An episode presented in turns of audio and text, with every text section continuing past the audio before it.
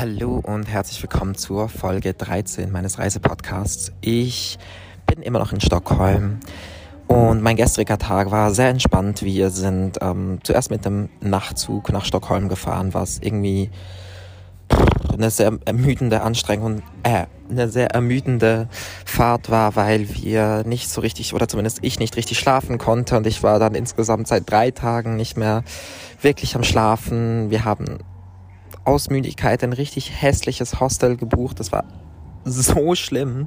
Wirklich sah aus wie ein, wie ein, wie ein Gefängnis. Es war irgendwo im Keller, es war laut, es stank, es war einfach wirklich widerlich. Also leider auch nicht schön und die Betten waren so durchgelegen und ach, I don't know. Wir haben uns dann dazu erst ein bisschen hingelegt und ein bisschen erholt und sind dann auch noch ein bisschen in die Stadt und haben ein bisschen was von Stockholm gesehen, waren am Abend dann essen und haben eigentlich zu zweit eine sehr schöne Zeit gehabt. Aber so das ganze Erholungsthema war so ein bisschen, uh, das Wetter war auch nur so begrenzt schön, es hat zwischendurch geregnet und irgendwie alles bisschen anstrengend, aber ich habe mich krass gefreut, meine beste Freundin zu sehen, die aktuell eben auch mit Interrail unterwegs ist. Für sie geht es oder ist es heute Morgen früh nach Finnland weitergegangen und ich bin jetzt noch zwei Tage in Stockholm. Viel kann ich aber nicht zum gestrigen Tag sagen, weil wir auch nicht so krass viel gemacht haben. Und ja, ich schreibe jetzt weiter nächste Woche.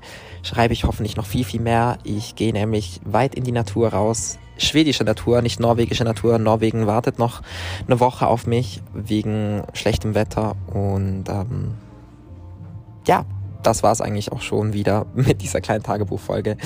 Ich freue mich über Rückmeldungen zu meinem Podcast. Ich freue mich auch über Nachrichten von allen, die mich persönlich kennen. Ähm, könnt mich auch super gerne mal einfach anrufen ähm, oder so ähm, bekannte Stimmen zu hören. Ist auch immer ganz schön.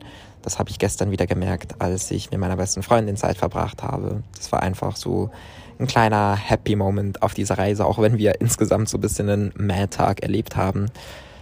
Ja, und Stockholm ist eigentlich eine echt schöne Stadt. Also ich bin vorhin auch gerade nochmal durchgelaufen und es sieht echt alles sehr hübsch aus.